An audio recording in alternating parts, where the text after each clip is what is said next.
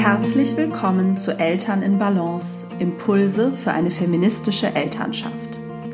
Dieser Podcast ist für alle Eltern, die Lust haben, neue Wege zu gehen. Eltern, die ihre Elternschaft gleichberechtigt und feministisch leben wollen. Eltern, die wirklich gemeinsam Vereinbarkeit gestalten und zusammen die Verantwortung für alle Arbeiten innerhalb des Paar- und Familienlebens übernehmen möchten. Hier gibt es jeden Dienstag Gedanken und Gesprächsanstöße für eine Elternschaft in Balance. Hallo und herzlich willkommen zur neuen Podcast-Folge. In dieser Woche geht es um Sippe versus Kleinfamilie, ähm, Elternschaft und Gemeinschaft. Ähm, ich werde immer wieder gefragt, ob ich nicht mal ein bisschen was aus unserem Wohnprojekt erzählen kann, wo ich eben ja gemeinsam mit meiner Familie und 28 anderen Wohnparteien lebe.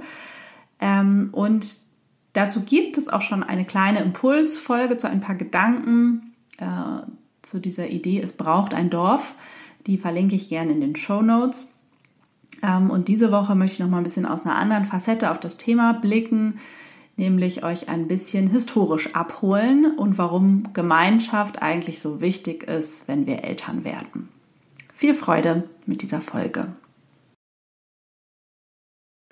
Ja, es gibt dieses Sprichwort, it takes a village to raise a child. Und ähm, ja, insofern hat Gemeinschaft und dieses sprichwörtliche Dorf eben sehr viel auch mit Vereinbarkeit zu tun, beziehungsweise können uns fragen, warum eigentlich, oder eine simple Antwort darauf, warum Vereinbarkeit eigentlich so herausfordernd ist heutzutage, ist, weil uns diese Strukturen an vielen Stellen fehlen und im Grunde erwartet wird, dass man zu zweit sich um ein bis zwei bis drei und so weiter Kinder kümmert, beziehungsweise ganz oft eben auch alleine.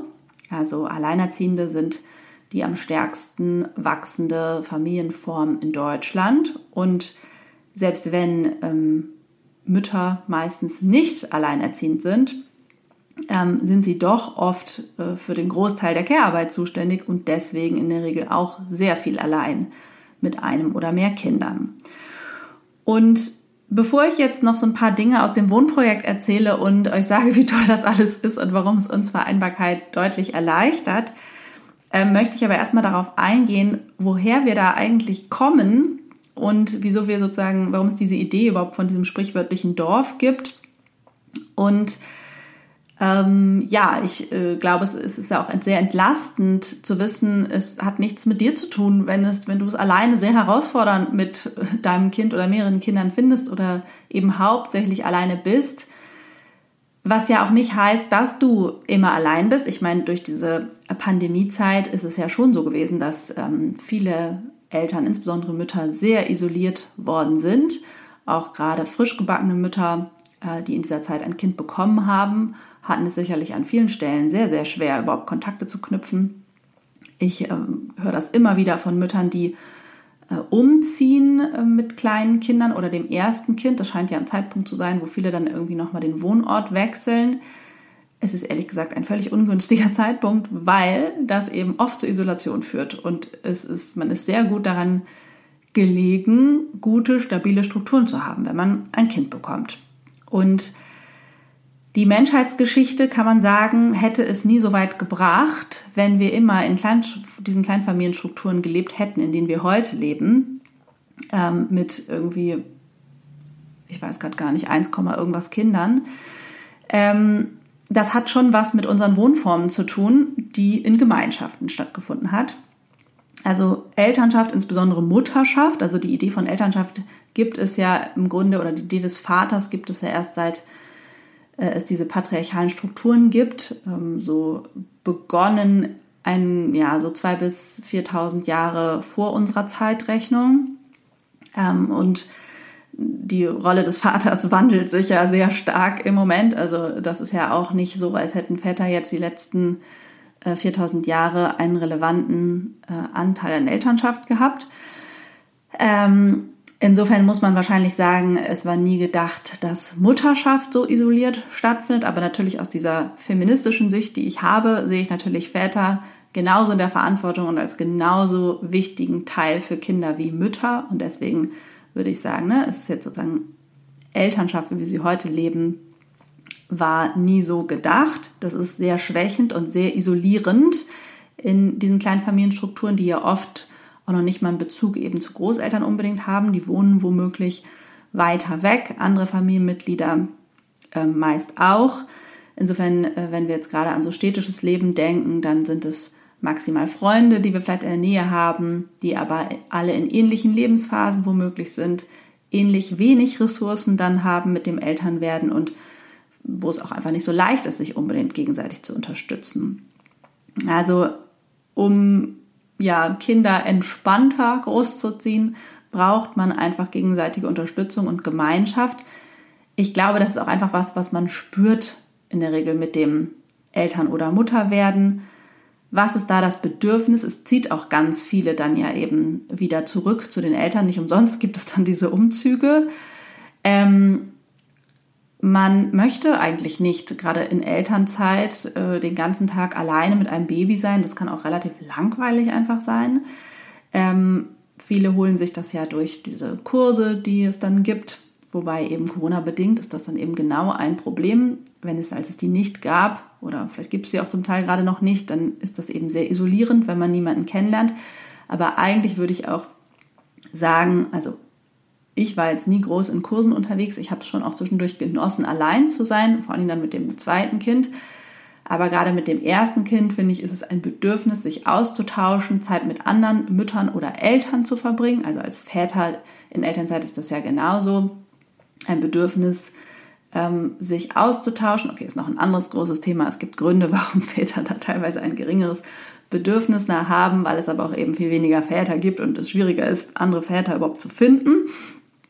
Ähm, genau, aber man möchte eigentlich gemeinsam Zeit verbringen. Man braucht eigentlich ja auch gerade den intergenerationalen Austausch, kann man schon fast sagen, um ja, äh, Fragen zu stellen, äh, Themen wie Stillen und so weiter. Das ist ja praktisch ein Problem, dass wir heute äh, manchmal wirklich stillende Menschen erst sehen, äh, wenn wir selber Mütter sind oder wir selbst vielleicht die ersten ähm, Frauen sind, die wir stillend erleben, das hat ja was damit zu tun, dass wir so leben, wie wir heute leben.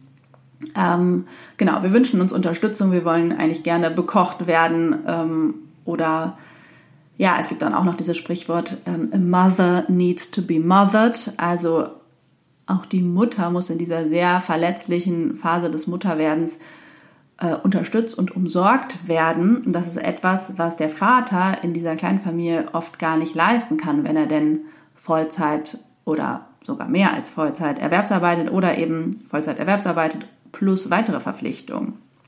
Genau. Und ähm, um jetzt also ein bisschen zu der Geschichte zu kommen, war es so, also es gibt vielleicht noch als Hinweis zwei ausführlichere weitere Folgen auch ähm, zum Thema Patriarchatsgeschichte bzw. der Vorgeschichte des Patriarchats. Auch die kann ich in den Shownotes verlinken. Unsere Menschheitsgeschichte ist ja etwa 500.000 Jahre alt. 500.000 Jahre, das ist eine verdammt lange Zeit.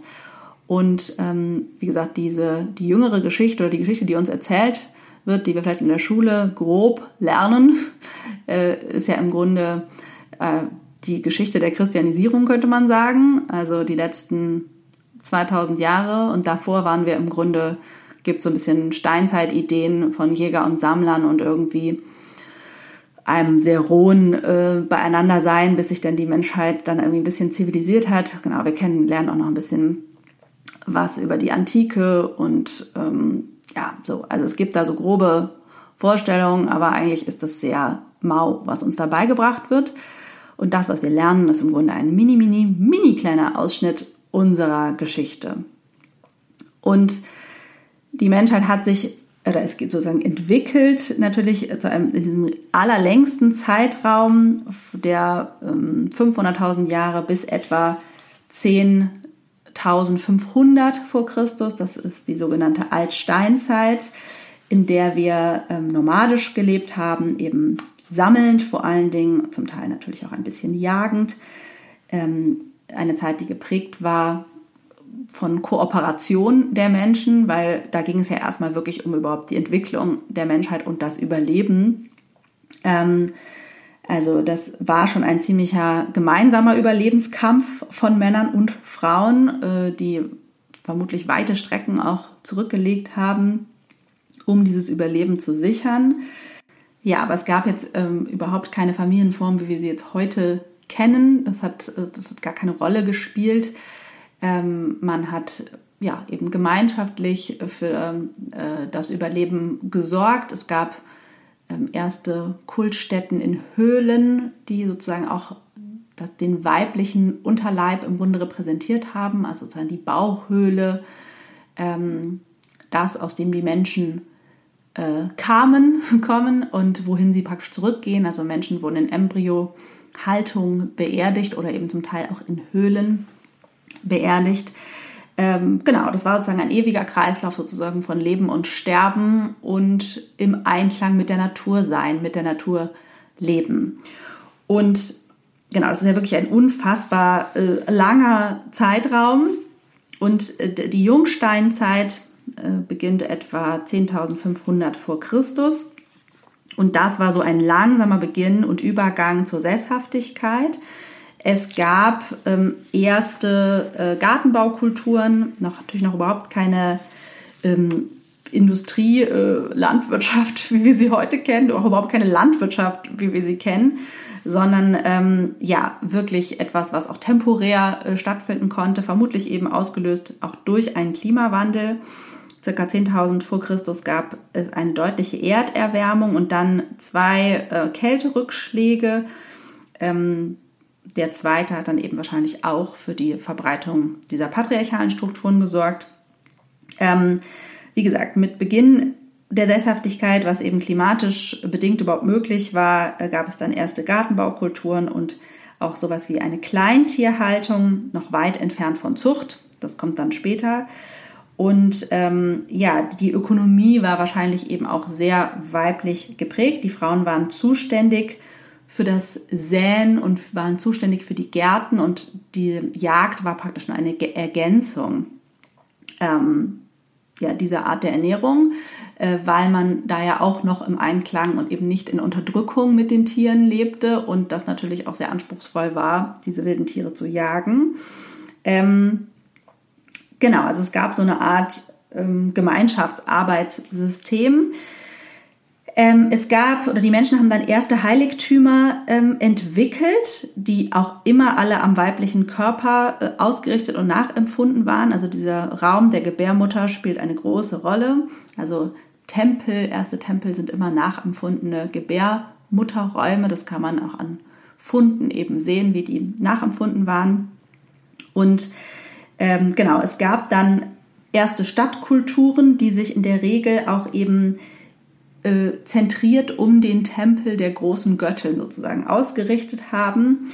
Also die Natur als große Göttin und die Frau als Teil dessen, als sozusagen, ja, mit dieser Wunderkraft ausgestattet, eben Leben zu schenken. Das wusste man ja nicht, wie das funktioniert hat, war eben verehrt und ähm, genau, man hat in weiblich zentrierten Sippen gelebt. Also das nennt man matrizentrierte Kulturen. Also ähm, man blieb immer in sozusagen der Sippe der eigenen Mutter. Alle Söhne, Töchter, ähm, Brüder und so weiter, ähm, äh, Schwestern blieben dort. Und die Sexualpartner äh, kamen aus anderen Sippen. Ne? Also man hatte wechselnde Partner, und wie gesagt, es gab einfach gar nicht dieses Familienkonzept und die Sippe hat mm, für das Überleben gesorgt. Ähm, sozusagen die Brüder, Tanten, Onkel und so weiter haben sich ähm, um alle Kinder gekümmert, die es da halt gab. Und die gehörten einfach zu dieser Sippe rund um ne, Mutter, Großmutter und Urgroßmutter. Ähm, und so konnte man eben sehr friedlich miteinander leben, weil das ein sehr stabiles ökonomisches Konstrukt ist, wenn es sozusagen ja um diese weibliche Linie geht. Äh, es gab eben das Konzept des Vaters ja noch überhaupt nicht und ähm, die Kinder waren eben immer in der mütterlichen Sippe aufgehoben und versorgt.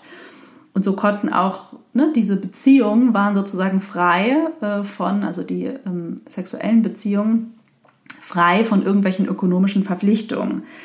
Ähm, genau, und das ist, ich meine, das kann man vielleicht auch äh, einfach nachempfinden, eben stärkend ähm, im Haus der eigenen Mutter zu leben und dadurch eben abgesichert zu sein. Ähm, das finde ich wirklich einen super spannenden Gedanken immer wieder, ähm, äh, was zum Beispiel finanzielle Unabhängigkeit von Frauen heutzutage betrifft und so weiter. Es entstehen einfach wirklich sehr, sehr viele Probleme äh, dadurch, dass dieses Ernährer-Thema auf den Partnern lastet und Frauen auch teilweise die Idee haben, ähm, der Partner ist dafür zuständig, sie mit zu versorgen. Das war halt in Hochzeiten des Patriarchats so. Ähm, aber das ist ja nicht sehr förderlich für unsere Beziehung. Ja, und ähm, insofern finde ich, kann man daran ganz gut sehen, jetzt könnte man natürlich in dieser Geschichte noch weiter voranschreiten, wie sich dann alles verändert hat und ähm, so weiter, äh, wie sich dieses matrizentristische Gemeinwesen weiterentwickelt hat. Ähm, also es ist auch einfach spannend, ne, in welchen Positionen Frauen waren. Natürlich waren sie einfach genauso Teil des öffentlichen Lebens wie die Männer. Ähm, äh, Frauen waren Priesterinnen oder auch vermutlich die ersten Priesterinnen, weil ja sozusagen die ersten Ideen von Religion, wie wir sie heute kennen, das ist natürlich eine ganz andere Form, aber sozusagen geht es ja eher um Spiritualität und Religio bedeutet Rückanbindung, also eigentlich war sozusagen die Religion oder die Spiritualität die Rückanbindung an die Natur oder die Erde, also an das, wo wir herkommen und wo wir eben zurückgehen. Also einfach in diesem Kreislauf, in diesem zyklischen Denken. Ähm, ne, das Leben kommt aus der Frau und geht zurück in die Erde und die Frau ist über ihren Zyklus ähm, mit dem Mond, der Erde und der Natur, über die vier Jahreszeiten und so weiter verbunden mit der Natur. Und im Grunde, ähm, ja, ist das auch ja eine sehr egalitäre Betrachtung, die natürlich meiner feministischen Weltsicht entspricht, der Idee, Frauen und Männer sind komplett gleichwertig, können das Gleiche. Es gibt keine männlichen oder weiblichen Eigenschaften, sondern es gibt einfach nur menschliche Eigenschaften. Und das Einzige, was Frauen aber anders können, also mehr können und was anders ist bei Frauen, ist, dass sie eben Leben geben können und ernähren können. Ähm, das ist der einzige Unterschied und ähm, ja, das hat dann später zu einer großen Kränkung im männlichen System sozusagen geführt, dass das so ist und äh, hat dazu geführt, dass wir die letzten ja, 4000 Jahre, ähm, ja, vielleicht auch fünf, also das ist ja nicht ganz trennscharf äh, auseinanderzudröseln, aber die letzten 1000 Jahre Frauen doch sehr schlecht behandelt haben. Und ähm, ja, das ist spannend, wie das alles zusammenhängt. Das könnt ihr euch auch noch in diesen anderen Folgen ähm, weiter anhören, wie sich sozusagen das Patriarchat dann entwickelt hat.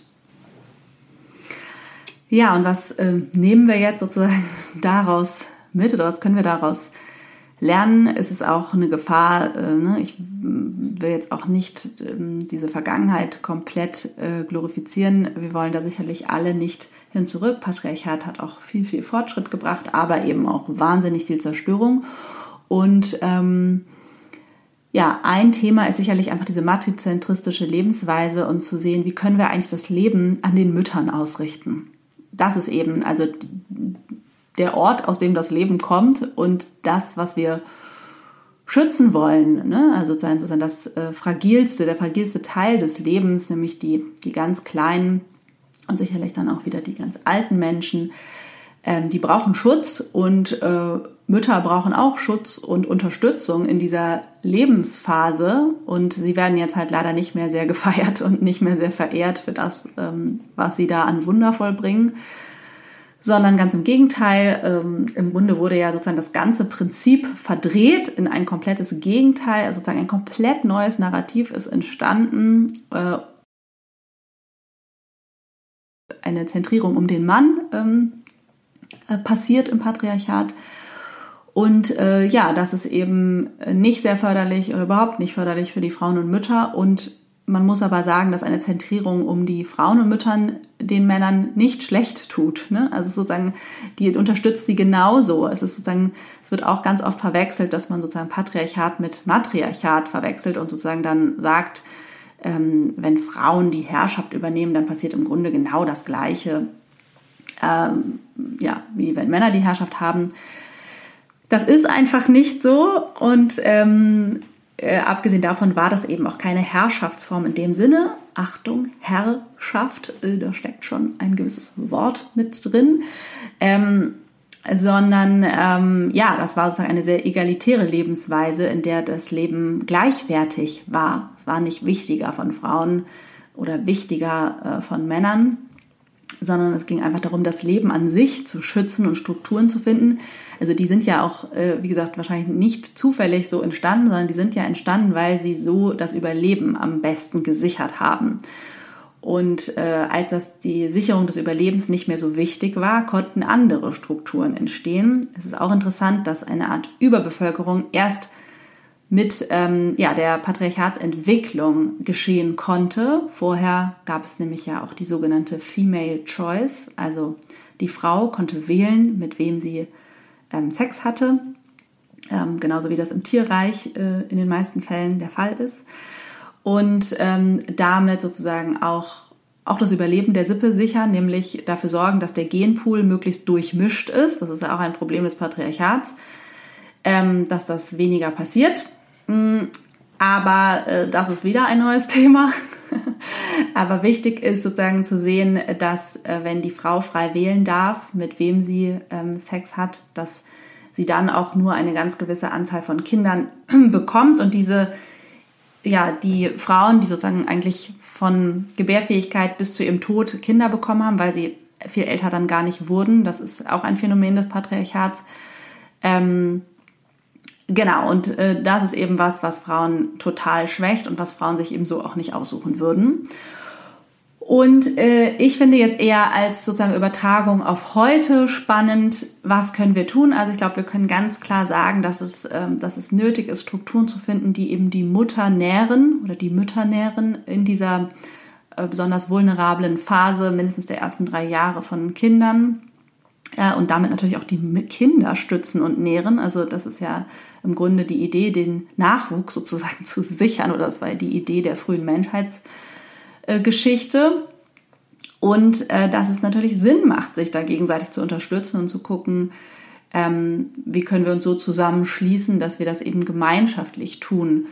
Und das ist natürlich heute, sieht das logischerweise anders aus. Es kann sowas sein wie, wir kochen füreinander, wir ähm, haben Fahrgemeinschaften holen Kinder gemeinschaftlich irgendwo ab, beziehungsweise nehmen ein anderes Kind mit und so weiter, betreuen mehrere Kinder, ähm, damit eine andere Mutter, ein anderer Vater mal Zeit für sich hat oder arbeiten kann oder was auch immer gerade nötig ist. Genau. Und ähm, ich glaube, wer Kinder hat, kann das auch nachvollziehen, dass es halt immer mal wieder Unterstützung dann eben durch Großeltern braucht, dass es eine wahnsinnige Entlastung ist, wenn es diese engen Bezugspersonen gibt. Das können natürlich auch Einrichtungen sein, wie Krippen und Kitas. Das sind vielleicht BabysitterInnen, äh, Wahlomas und Opas, Wahlverwandtschaft, Nachbarschaftsverbünde und so weiter.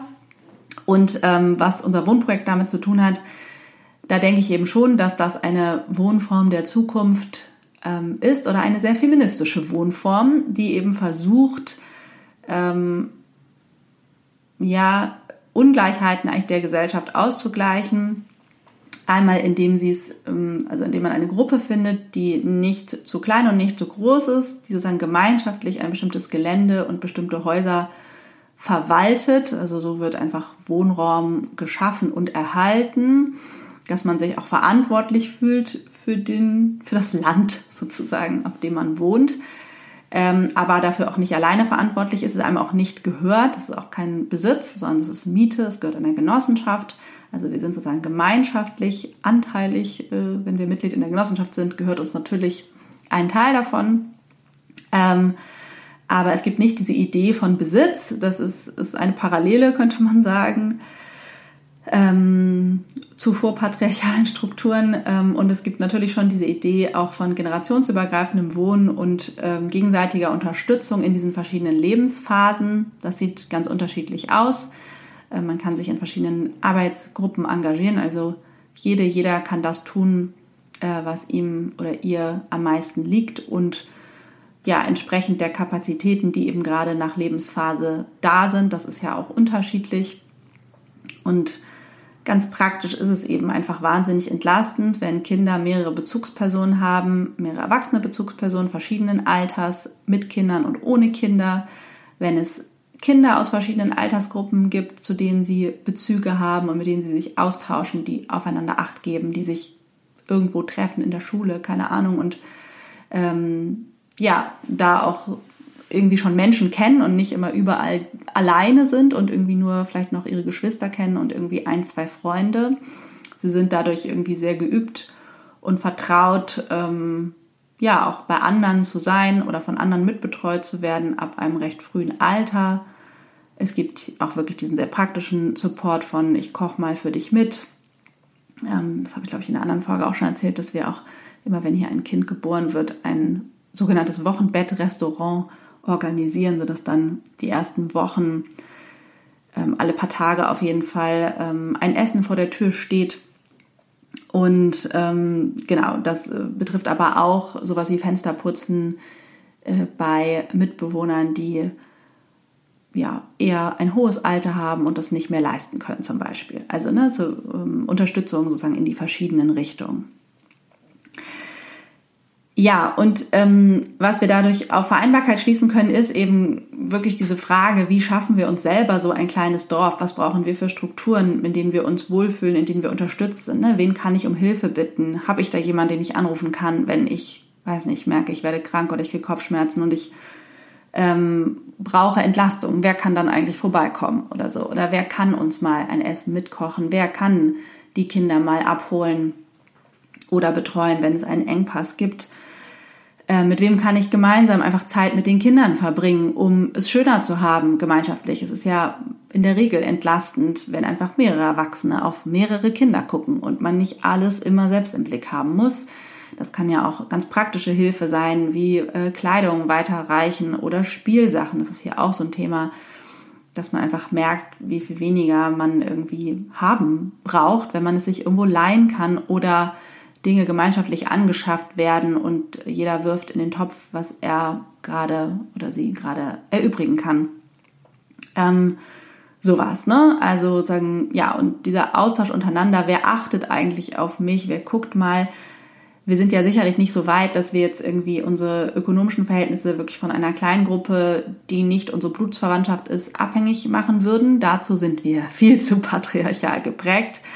Ähm, dazu gibt es äh, sicherlich auch Experimente. Ich finde es auch wirklich eine spannende Frage. Ne? Was hat das mit Solidarität zu tun? Wie, wie groß muss eine Gruppe sein oder wie klein, um eine gewisse Gemeinschaft zu tragen? Ich meine, das sehen wir ja sozusagen in gesamtgesellschaftlichen Zusammenhängen dass es manchmal schwierig ist, ähm, mit der Solidarität und äh, dem Verständnis füreinander und das sozusagen in so kleinerem Rahmen auszuprobieren, finde ich spannend und ich finde es auch spannend, wenn wirklich nicht alle Fragen von Care-Arbeit nur auf ähm, ja, dem Elternpaar lasten, sondern da ein Netz ist. Wie gesagt, das können ja auch äh, Verwandte sein, aber müssen es eben auch nicht, ähm, die da das unterstützen, das macht auf jeden Fall auf allen Ebenen Sinn. Und besonders, also je kleiner die Kinder sind, umso mehr äh, glaube ich, dass es notwendig und wichtig ist zu gucken, wer versorgt mich eigentlich. Ne? Wo kommt sozusagen, also mich als Mutter oder Vater, ähm, die Person, die am meisten Care-Arbeit leistet, ähm, ja, die gibt so viel Versorgung und wer gibt dieser Person eigentlich Versorgung? Das ist, glaube ich, eine sehr, sehr wichtige Frage auf die man natürlich individuelle Antworten finden kann. Das muss jetzt kein Wunschprojekt sein. Ja, ich beende die Podcast-Folge an dieser Stelle mal. Ich hoffe, das war interessant und inspirierend für euch. Äh, wenn das so war, dann bewertet doch bitte diesen Podcast mit 5 Sternen bei Spotify und oder iTunes, je nachdem, wo ihr den Podcast hört. Schreibt bitte, bitte, wenn ihr es noch nicht getan habt, ähm, eine Bewertung bei iTunes wenn ihr kein eigenes Apple-Gerät habt, macht das, sobald ihr jemanden trefft, der eins hat. Der oder diejenige hat bestimmt die Podcast-App. Da sucht ihr dann einfach meinen Podcast. Ähm, oder ihr macht das an eurem Rechner, das könnt ihr auch machen. Ihr könnt euch iTunes runterladen und da eine Bewertung schreiben. Ihr werdet schon einen Weg finden, eure Anerkennung auszudrücken. Teilt den Podcast gerne mit anderen Eltern, die ihr kennt. Abonniert ihn unbedingt. Auch das macht einen großen Unterschied, um gefunden zu werden. Mit dieser Botschaft äh, für eine äh, ja, gleichberechtigte Vereinbarkeitsorganisation und eine gleichberechtigte Elternschaft. Wenn ihr das unterstützen wollt, tut das gern auf eure Weise. Vielen, vielen Dank. Ja, für euch alle, die diesen Podcast regelmäßig hören. Ich wünsche euch eine schöne, hoffentlich frühlingshafte Woche und sende liebe Grüße.